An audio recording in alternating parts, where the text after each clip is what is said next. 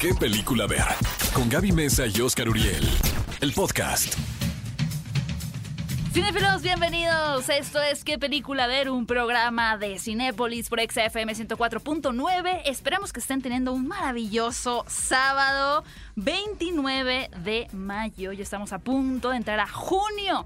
Qué locura, pero tenemos en este programa noticias muy maravillosas, muy picantes también de todo lo que ha sucedido en el mundo del cine. Y como siempre está conmigo aquí en la cabina Oscar Uriel. ¿Cómo estás, Mi Oscar? querida Gaby Mesa con Z. Bueno, dicen por ahí que Cruella y Un lugar en silencio van a ser las películas que finalmente van a retornar al público a las salas Que cinematográficas. ya están regresando, hay que Aunque le fue muy bien a Fast and Furious, por ejemplo, en los territorios donde abrió, que fue China, eh, Medio Oriente, Rusia. Rusia eh, y también eh, esta cosa de espiral, ¿no? Este, esta cosa, este experimento de Espiral. Bueno, sí, la película de, Espiral que, parte de la franquicia de Saw, que, bueno, si no escucharon el podcast que tuvimos con Raiza Ribeles, los invitamos a que lo escuchen. Recuerden que tenemos un podcast de qué película ver que pueden encontrar en Spotify y en iTunes. Y hablamos precisamente, a propósito de esa franquicia, de cosas de terror con esta famosa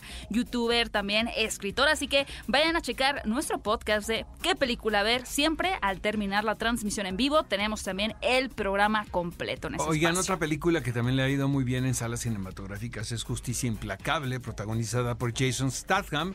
Y finalmente vamos a escuchar la entrevista que hicimos con Jason Statham ¡Guau! en qué película ver versión radio.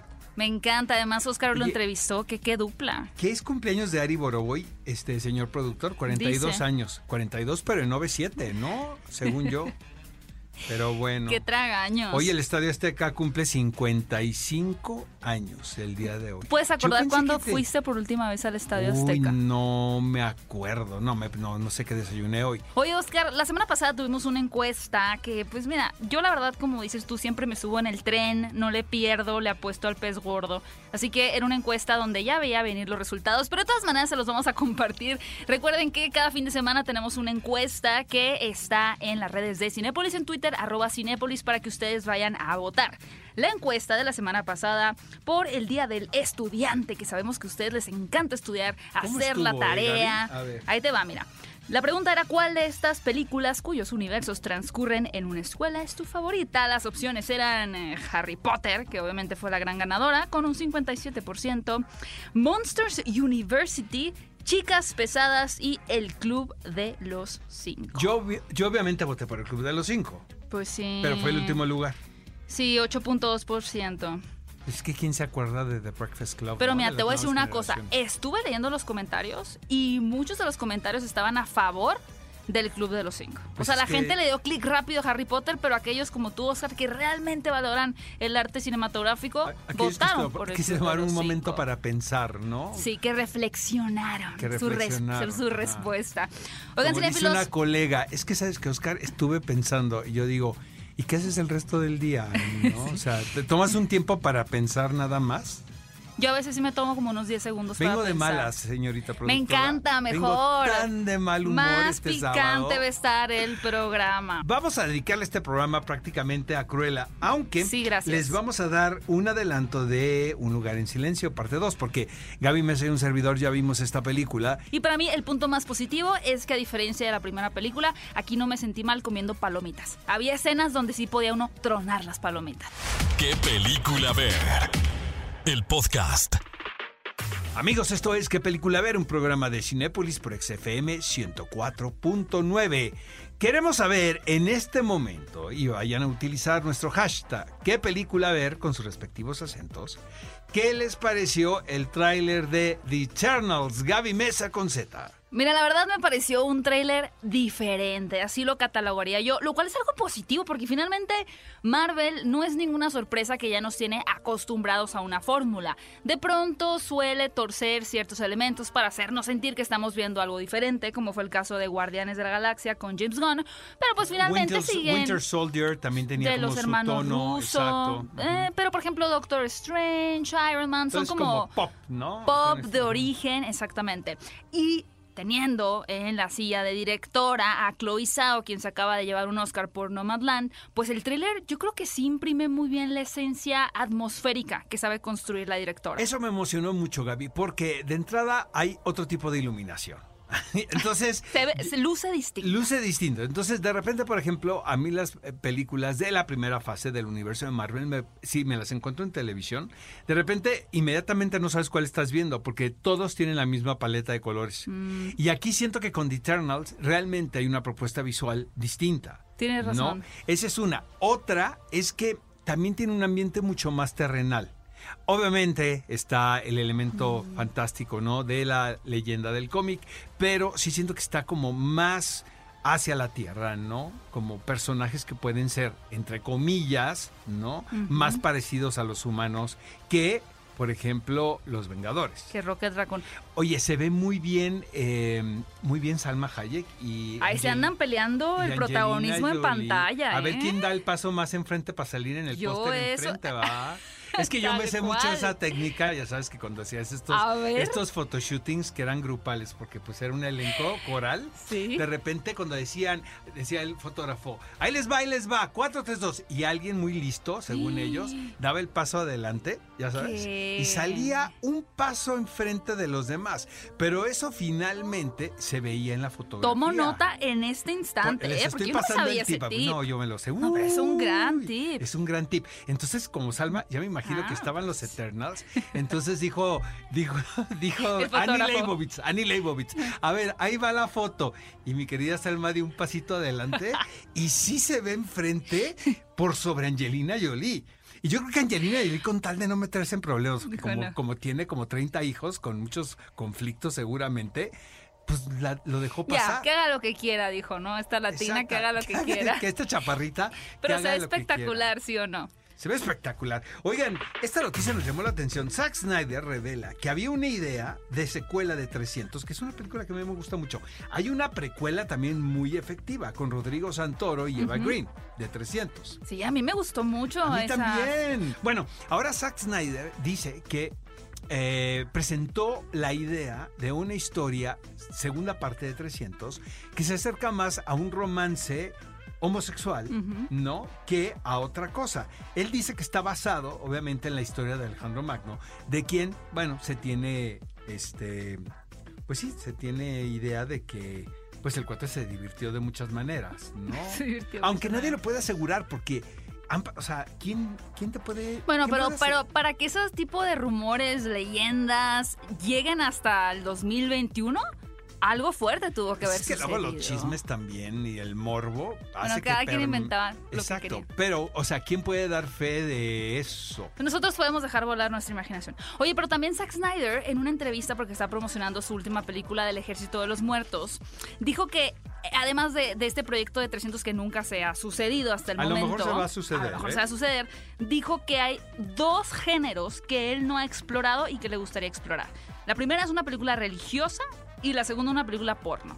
O sea, una cosa que nada tiene que ver con la otra, ¿estás de acuerdo? Fíjate que Ana, Pero de- que 300 podría haber sido Ana eso. de la Reguera, ahora con el exitazo que tuvieron, ¿no? Con la película que hizo, me contó que, me dice, no sabes qué buena gente es Zack Snyder. Sí, se ve. Eh, la verdad, dice Oscar, no sé, el gusto que me da, el más grande de esto, es que el nombre de él estaba en una delgada línea, porque pues es un director por demás polémico que divide opiniones y te Pero el, el consta- ma- yo diría que te- es el más te polémico. consta a ti, Sí, a, a sangre mí. propia, A que es un tipo muy polémico. Y, y Ana me dijo, por sobre mí y por lo que puedan decir, me da más gusto que le vaya bien a Zack Snyder, porque es una buena persona. ¿no? Y, y debe haber pocas buenas personas en él. Ya lo hemos hablado de los ambientes Ay, tóxicos y demás, Sí, ¿no? Yo digo que, pero muy pocos, Saludos ¿eh? a... A Joss Whedon. a Josh Whedon. Así. Saludos, Josh Whedon. Oye, Ke- Kevin Feige se arrepiente del blanqueamiento del personaje de Tilda Swinton en Doctor Extraño. ¿Qué me dices? Entiendo por dónde va la Yo cosa. también. Entiendo pero- por dónde va la cosa. Pero vaya, fue una decisión que se tomó en el pasado. y Eso no me parece una mala Pero decisión. te digo una cosa, Gaby, volvemos a lo mismo. ¿Eso cuánto, hace cuántos años pasó? Como no, ocho, no hace una eternidad. Bueno, como, no, como cinco, años. Pero de cinco años al día de hoy, las cosas ¿cómo han cambiado? las cosas con respecto a eso? Yo digo que está muy bien que estemos evolucionando en el aspecto de la inclusión y de darle lugar a cada quien que se merece. Pero yo también creo que un actor pues puede interpretar muchos personajes, ¿sabes? También creo que se le debe de dar la oportunidad a otro tipo de intérpretes que no estamos acostumbrados a contratar. O sea, creo que aquí hay para todos, pero no debe haber una regla desde mi punto de vista. Ya cuando empiezas a contar y que dices, es que debe haber 20% de, 40% de, entonces, ¿dónde queda el arte y dónde queda la visión del autor? Te entiendo. Pero también entiendo la otra parte es que en este punto eh, estamos hablando del personaje de Ancient Wand, o eh, eh, bueno, el personaje que interpreta Tilda Swinton en la película Doctor Strange. De entrada, ese personaje era un, personaje de origen asiático, el típico asiático sabio que pues tiene control sobre todo lo terrenal y también lo espiritual, ¿no? Que ya hemos visto retratado muchas veces en la pantalla grande. La decisión que toman en este caso Kevin Feige, el presidente de Marvel, es que Tilda Swinton, una mujer, lo interpreta Ahí hay una ruptura, o sea, ahí hay una propuesta. Y yo pienso que, exacto, yo pienso que en el momento fue una buena decisión porque no, querían que caer. Más al asunto racial que de género? Sí, sí, sí, sí, pero lo que yo quiero decir es que no querían caer en el estereotipo de señor Miyagi, ¿no? O sea, como de no decir, ¿por qué siempre tiene que ser del Karate Kid? Exactamente. Y quisieron darle una vuelta, pero ahora esa vuelta resulta ser contraproducente porque dicen, ay, entonces está mal el estereotipo que tiene malo que sea un actor asiático. Yo creo que sí, se, vuelve la conversión muy complicada. No creo que deberían de estar arrepentidos en lo absoluto. Y pues finalmente creo que Marvel sí está empezando a traer, eh, ya lo vimos en The Eternals, lo acabas de comentar, tenemos a Salma Hayek, tenemos a Angelina Jolie, tenemos un montón de personajes muy diversos conformando el elenco, así que yo creo que van en muy buen camino. Amigos, ¿y qué noticia, la verdad, con el ingreso en taquilla de Fast and Furious. Lo que me da risa es la cantidad de gente que en redes sociales hace algunos meses aseguraban que la exhibición pues estaba extinta y de repente pones una película como esa cosa que se llama Espiral y oh, Fast and Furious 9 que tengo muchísimas o Godzilla contra Kong. Y resulta que nos damos cuenta que el público lo que quiere es ir a una sala de cine. Y es una teoría que tú y yo manejamos siempre, en todos los momentos de la pandemia. ¿Estás de acuerdo? Completamente de acuerdo. Es que, amigos, no es lo mismo eh, ver una película en casa que ver una película en una sala de cine. Acabamos de ir, mi querida Gaby Mesa y yo, a ver Un lugar en silencio, parte 2. ¿Estás de acuerdo que la atención, la concentración, este, no es lo mismo? No, no tiene nada que ver. Y, definitivamente esta película de Rápidos y Furiosos 9, que como mencionó Oscar al inicio, pues ya se estrenó en algunas regiones como China, Corea del Sur y Rusia, no solamente se acaba de coronar, quitándole la posición a Godzilla contra Kong, como la película más taquillera de esta era pandémica, sino que también logró ya romper esa barrera de los 100 millones de dólares que no se había conseguido desde Avengers no, pero, Endgame. Pero lo más importante de esto es que los territorios, o sea, no estás contando cuántos territorios son no estás metiendo a Latinoamérica, no Estados Unidos. Europa, que eh, este, juega un rol importantísimo en la taquilla internacional. es un trancazo Inglaterra, por ejemplo. Esta película, amigos, llega a salas cinematográficas en nuestro país el próximo mes de junio. Estamos muy contentos por eso. ¿Qué película ver? El podcast. Cinéfilos, estamos de regreso en ¿Qué película ver? Un programa de Cinépolis por XFM 104.9 y por favor, todos los que estén escuchando este programa tienen que ir al cine a ver Cruella. De verdad, desde este momento les digo que me parece una adaptación, una reimaginación muy afortunada de una de las villanas más amadas, más odiadas también, más escalofriantes que nos ha traído Disney. Esta sería, podríamos decir, la tercera adaptación. Bueno, no, la tercera, el tercer producto tal vez que tiene que ver con Cruella, porque... Eh, recordemos que no está adaptando el director la historia de live action de Glenn Close o de la cinta animada, porque antes de esas dos producciones tuvimos el libro de 101 Dálmatas escrito por Dodie Smith. Después viene la adaptación del clásico animado de 1961, que también les recuerdo que es una película fascinante que tenía una técnica de animación muy, muy innovadora para, para la época. Es una película que, que, estéticamente es muy bonita. Y finalmente llega esa emblemática interpretación en los años 90 por parte de Glenn Close. Y obviamente que muchas personas van a querer malvadamente comparar a Glenn Close y quién lo hace mejor, Emma Stone, son versiones completamente diferentes. Para empezar, en esta versión, Emma Stone apenas está explorando este lado malvado. Estamos viendo apenas los inicios de, lo que se puede convertir en una de las más grandes villanas en los live actions de, de, Disney. Y a nivel personal, puedo decir que esta película tuvo un efecto o logró un efecto en mí que no tuve con la película de Maléfica. Porque para mí Maléfica era una de mis villanas favoritas, pero no me gustó esa nueva óptica que se le dio al personaje, un poquito tratando de reivindicarla o de entender por qué era la más mala. No sé, Maléfica para mí no fue una de mis películas favoritas. Sin embargo, esta nueva aproximación y el ángulo que le dan a Cruella para mí resulta en algo excelente. No sé qué piensas tú, Oscar, de Mira, esta cinta. Eh, tan sencillo como esto, esta película no se sienta por encargo. Casi todas las cintas de origen, eh, precisamente por el concepto, tiene que ver con que se crean dentro de un estudio para capitalizar del éxito de algo que ya existente. Uh -huh. Por eso se hacen películas de origen, ¿no? Uh -huh. eh, lo que me sorprende es que a pesar de este condicionamiento, la película se siente como un título autoral y eso me emociona muchísimo. De verdad, no le estamos echando porras gratuitas a esta película. Eh, eh, también siento que es una producción que no solamente es para niños, ¿no? Uh -huh, que puede disfrutar cualquier miembro de la familia. Eh, no se centra en una historia de amor, o sea, no hay un romance per se, uh -huh. y eso también es bien interesante, a pesar de que tiene a Emma Stone. Siento que, que Disney ya rompió con eso, ¿no? Por ejemplo, también con eh, Raya y El Último Dragón tampoco tenemos una historia sí, de amor. pero este es live action. Bueno, sí. Y la otra es animación. Pero bueno, a lo que voy, amigos, es esto, que eh, tiene una dirección de arte fantástica y que esto también se debe a que está situada la historia en la década de los 70. Es el nacimiento del punk, caray. Uh -huh. Entonces también estos elementos tan distintivos de la época, el que sea una película británica, sientes que estás viendo como esas antiguas películas inglesas, uh -huh. ¿no? A pesar de lo moderno de la película.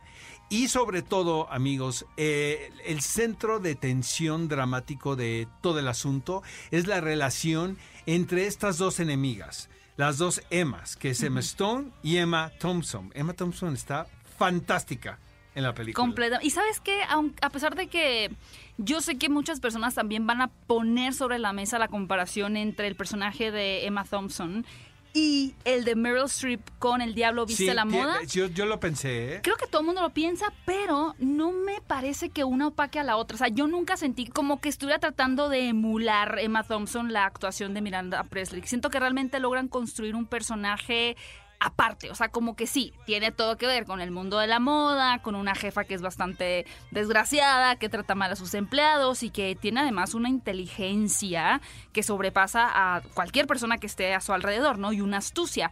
Sin embargo, a nivel personal, este fue un pensamiento que me llegó a mí después de ver la película y no durante la cinta, porque creo que finalmente la interpretación de Emma Thompson es tan cautivadora, es tan magnética, que no hubo espacio en mí para ponerme a compararla, ¿sabes? Y, y otra cosa también muy interesante, Gaby, es que no se siente una anécdota que force el convertir en una de las villanas eh, clásicas del mundo de Disney en una heroína. Uh -huh. Porque sí hay elementos que de alguna manera no la no la redimen, pero... Hijo, ¿La justifican, no, quieres decir? Exacto, pero no quiero contar nada de la historia para que el público vaya a verlo.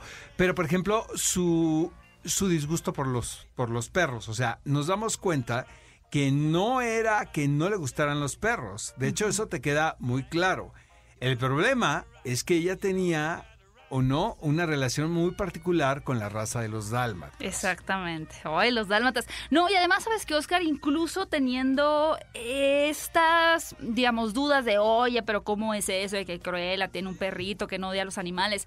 Sí, pero hay que recordar, este es apenas el inicio de Cruella. No, Yo apostaría porque van a hacer una secuela y yo felizmente vería una secuela. Porque sí te deja abierta la situación, como para es que estamos explorando apenas su juventud. El director de esta película, amigos, es Craig Gillespie y realmente, pues aquí no es de que el burro tocó la flauta, es el director de Yo, Tonya. El burro tocó la No, flauta. entonces eh, me gusta más esta que Yo, Tonya, por ejemplo. Estoy contigo, estoy completamente contigo. Sí, porque yo, Tonia, de pronto se le iba el melodrama un poco, estaba un poco explotado. Dice nuestro productor que si para nosotros Cruella es un peliculón Sí, loco. Cruella Sí, es un peliculón peliculón loco. Peliculón loco, vayan a verla desde este momento a su sala de Cinépolis favorita con sus palomitas, sus nachos. De verdad, la van a pasar muy bien. Es para toda la familia. Son dos horas que van a disfrutar por completo. Oigan, a propósito de esta villana, queremos que vayan a votar a las redes de Cinépolis por la nueva encuesta de la semana que por supuesto gira en torno a las villanas más geniales y malditas que nos ha dado el cine. La pantalla grande, la pregunta para la encuesta de esta semana es... ¿Cuál de estas villanas del cine es tu favorita? Si la tuya, por supuesto, no aparece en estas opciones, coméntala, déjala en los comentarios con el hashtag qué película ver. Las opciones son Harley Quinn, Maléfica, Regina George o Troncha Toro de Matilda, la señora que hizo a Bruce comerse todo el pastel de chocolate. está un poco ecléctico el asunto, ¿no? Ecléctico. ¿Por cuál nos vamos a ver? A ver. Ay, Pues mira, yo voy a votar por Troncha Toro para que sea así muy millennial el asunto. Igual no voy a ganar. Maléfica. No, Maléfica, Sí, pero la animada la animada. les faltó Capitán Garfield. Ah, es que son mujeres. Sí, bueno, no sí, sé sí, si- sí, maléfica. Perfecto, van a votar a las redes de Cinépolis y la siguiente semana compartiremos la encuesta. ¿Qué película ver? El podcast. Amigos, estamos de regreso. Esto es ¿Qué película ver? Un programa de Cinépolis. Continuamos con los estrenos de esta semana. ¿Qué vamos a ir a ver a su Cinépolis de confianza? Llega esta película titulada Un día más para morir, dirigida por Joe Carnahan. El título en inglés es Boss Level y está protagonizada por Frank Grillo o Frank Grillo. Grillo. Grillo. Grillo, Naomi Watts y Mel Gibson. Aquí les va. Miren, Joe Carnahan es realmente un director que a mí me gusta mucho lo que hace porque ha explorado en el género policíaco de una manera muy interesante a lo largo de su carrera. Se ve que es lo que le gusta. Él empezó haciendo una película de muy bajo presupuesto, casi de, ya sabes, hipotecar, hipotecar tu casa, El tu coche y todo, y que la mamá hacía los sándwiches para el corte y todo. Y este, y posteriormente, después del- de la película, eh, empezó a conseguir ya trabajos muy importantes y directores como Tom Cruise, este, actores como Sylvester Stallone querían eh, trabajar con él, con Joe Carnahan, porque era una voz nueva dentro del género del cine policíaco. Aquí, en Un Día Más para Morir, donde Frank Grillo es productor y es protagonista de esta historia, el valor está, Gaby, en, en, en el que esta película pertenece a esta tendencia nueva de mashups de géneros. Entonces, tiene el diseño de un, ju- un videojuego. Por eso se llama Boss Level en inglés, Boss Level en inglés. el nivel del, del jefe. Exactamente. Luego, está el asunto del thriller policíaco por todos lados. Pero también tiene un poco de humor. No un poco de humor, un buen de humor. Ah, humor ácido. Ah, ah, no tan ácido. Mm. Eh, y me llama mucho la atención cómo actrices tan intensas, esto entre comillas como Naomi Watts, participan en películas con estas características y me da la impresión que se trata de un ejercicio de estilo.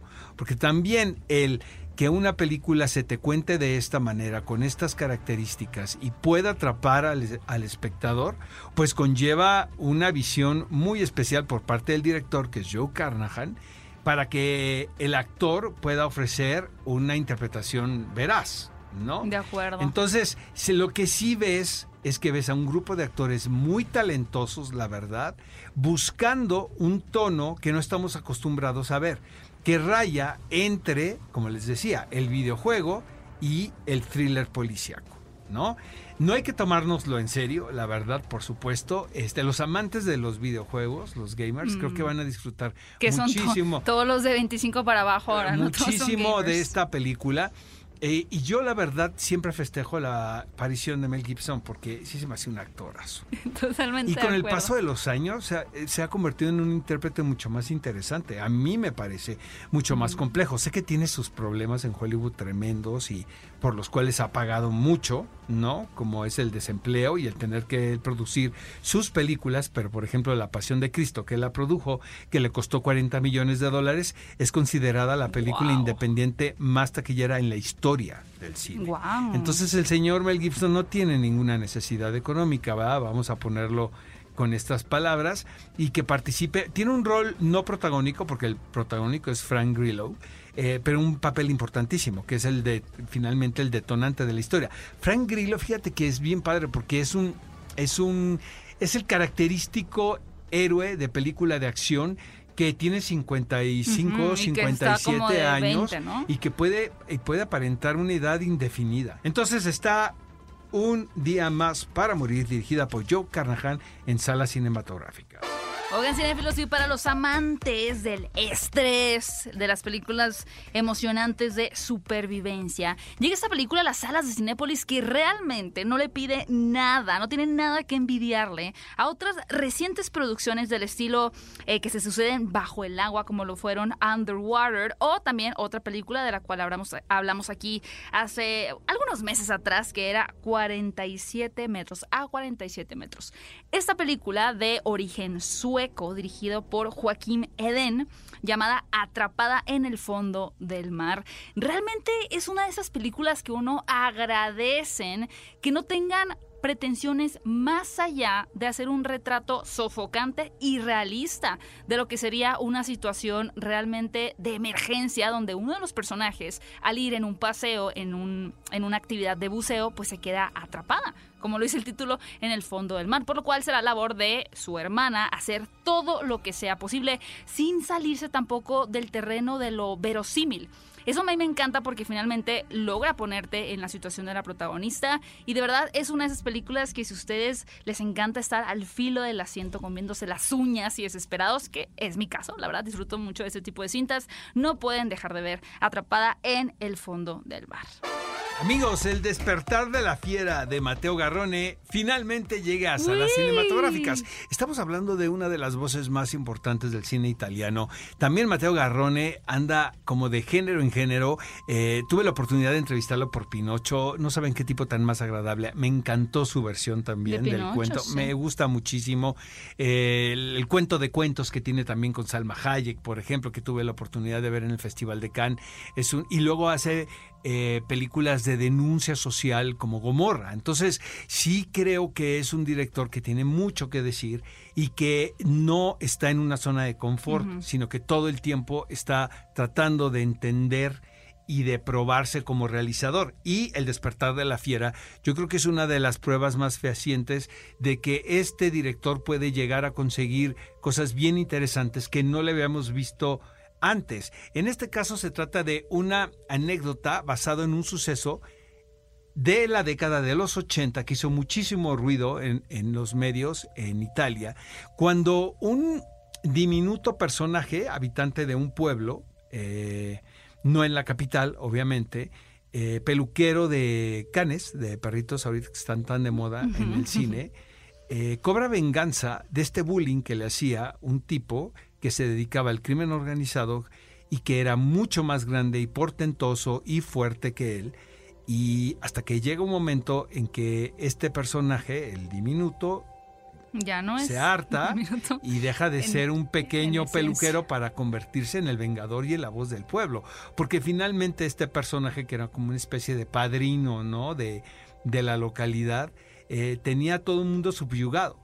Y finalmente se, se necesitaba el coraje de este, de este personaje Mm. para poder levantar la voz en nombre de todo el pueblo y cobrar venganza. Entonces se llama El despertar de la fiera en español muy apropiadamente, conforme a la anécdota. Y finalmente esta película la vamos a poder ver en salas cinematográficas, algo que yo les recomiendo, yo tuve la oportunidad de verlo en el Festival de Cine de Toronto ya hace algún tiempo, pero ahora sí llega a salas, sobre todo en las salas de arte, ¿no? Está programada. Y también les recordamos que si bien todavía faltan un par de semanas para el estreno de la segunda parte de Un lugar en silencio en Cinépolis, pues queremos consentirlos porque sabemos que tienen muchísimas ganas de ver esta película. Por lo tanto, está disponible el día de hoy, también está disponible desde el jueves y hasta el primero de mayo en salas IMAX. Es una película que se tiene que disfrutar con el mejor sonido para que ese silencio realmente llegue hasta lo más profundo de su cabeza y obviamente las imágenes también que ahora tienen mucha más carga de acción, es una película más de aventura, podríamos decir, a diferencia de la anterior que era un poquito más de terror y de suspenso. Pero bueno, chequen su cartelera cinematográfica para que vean antes que nadie, unas semanitas antes que nadie, la segunda parte de Un lugar en silencio, dirigida por John Krasinski. Y también no se olviden que ya viene muy, muy, muy pronto a las salas de Cinépolis la tercera película del conjuro, El Diablo me hizo hacer lo que no saben las buenas, muy buenas críticas que está recibiendo esta tercera entrega. Al parecer, la franquicia del conjuro ya se apunta para pasar a la historia como una de las mejores. Así que si les gusta el terror, si les gusta este, ese tipo de historias protagonizadas por Vera Farmiga, pues no se pierdan muy pronto El Conjuro 3. ¿Qué película ver? El podcast. Amigos, estamos de regreso en ¿Qué película ver? Un programa de Cinépolis por XFM 104.9. El clásico de hoy no es un clásico porque es una película que recién llega a la plataforma de Cinépolis Click. El título en inglés es French Exit. En español es Salida Francesa. Y es un peliculón loco. ¡Uh! Qué padre película, ¿no? Gaby? No, no para de reír. Mira, te voy a ser muy sincera, Oscar, cuando, porque bueno, cada semana podrán darse cuenta porque lo yo pongo Matilda y Aladín. Y Oscar, con estos títulos bien interesantes. Yo no había escuchado de esta película. Obviamente tenemos un elenco, pues, de clase A, ¿no? De primer nivel Pues, eh, en, el elenco sí. hollywoodense, exactamente. Pero, bueno, no sé si fue un poquito víctima de la pandemia. No había escuchado de esta producción y por recomendación de mi querido Oscar Uriel, la vi en Cinepolis Click y no paré de reír de verdad de inicio a fin. Es que son las comedias, amigos, que a mí me gustan. Que son las comedias que se acercan muchísimo a la tragedia. Claro. ¿Sabes? O sea, sí están... Llenas de Están ironía. tomadas de la mano. Y es un sentido del humor tan oscuro. Mm, Y mm. hablando del tono, que yo creo que ese es el tema de este programa, pero también la propuesta tonal es bien particular. Y qué inteligentes todos los actores, porque to- como que todo mundo entendió la visión del director. Y en esas es el Jacobs. También yo creo que regresársela a Michelle Pfeiffer en escena no debe ser fácil. Como que, pero parece, ajá, pero pareciera como que ni se esfuerzan porque son tan buenos intérpretes que le salen natural. tan bien en la película. Ella interpreta a esta mujer aristócrata venida a menos. Un poquito como Jasmine, ¿no? De Woody Es- Allen. Exactamente. Vive en Nueva York. Pertenece a esta elite, ¿no? De los ricos y famosos que viven en el West Side de la ciudad de Nueva York. Y de repente, pues se da cuenta de que se ha quedado sin dinero. Obviamente se ha quedado sin dinero porque pues, lo ha malgastado. Lo. Y te da la impresión de que nunca ha tomado una precaución al respecto, ¿no? Ujú. Sino que es una mujer que Ni gasta- las va a tomar. ni- por supuesto que no. No. Aparte de eso, te muestra también la relación tan atípica que tiene con su hijo. Que, mm, pero ¿sabes qué? Yo conozco varias personas así. O sea, yo creo que el caso de ella como madre no es extraordinario. De repente hay mujeres que les cuesta trabajo el nombre de madre, el título de madre Mm, Ya. y tratan de convertirse en la mejor En amiga, amiga. del hijo, precisamente para evitar esta situación que tiene que ver con la edad y con la diferencia del paso del tiempo. Sí. Entonces por eso se hacen amigos de los hijos, para sentirse en la misma generación. Siento en terapia. el personaje Me siento en terapia. que diría Freud, amigos. ¿Qué diría Freud? Están dando consultas en Zoom bien baratos. Ahorita les voy a pasar el contacto. Pero te digo una cosa. El, ella sí se ve que tiene una relación muy particular con el personaje de Lucas Hedges, quien caracteriza a su hijo. Pero finalmente, French Exit tiene que ver, como lo dice el título, salida francesa, con una manera de despedirte De algo. ¿Y cómo lo vas a hacer? Cuando tienes la oportunidad. Entonces, eh, esta mujer, lo extraordinario de este relato es que tiene la oportunidad de buscar una salida a su manera. y ella lo busca de una manera francesa, Ajá. como lo que ella siempre pretendió. Entonces realizan un viaje físico a París. A París. Y a mí lo que me encanta, Oscar, que justamente mencionabas de la familia, es que a pesar de ser como tener esta dinámica tan extraña madre-hijo, ellos encuentran una funcionalidad dentro de la, disfuncionalidad. Porque finalmente es una familia súper disfuncional, pero no solamente es la familia, sino que también la película te habla de cómo al final uno siempre atrae a las personas que son como uno mismo, ¿sabes? O sea, no estamos tú y yo juntos por, por Pues de azar. pura casualidad. Ni aquí la Porque productora ni el productor. finalmente eh, Michelle Pfeiffer, que es lo hermoso de la anécdota, logra ser una comunidad Exacto. con un grupo de extraños. Y muy Porque los extraños. acaba de conocer para empezar, en París. ¿No? Y que les falta también 10 centavos para el peso como a ella, a y todos. luego y luego van cayendo unos conocidos, ¿no? Que también hay que se van sumando a esta sociedad tan particular. Es bellísima la película. Ahora, eh, como dice mi querida Gaby, eh, es una familia disfuncional, personajes aparentemente excéntricos y bizarros, pero regresando al asunto de las cosas y a lo que importa, hay, hay mucho amor. Sí, Y, es eso es innegable. Y eso, por, por eso logran ser funcionales en esa disfuncionalidad.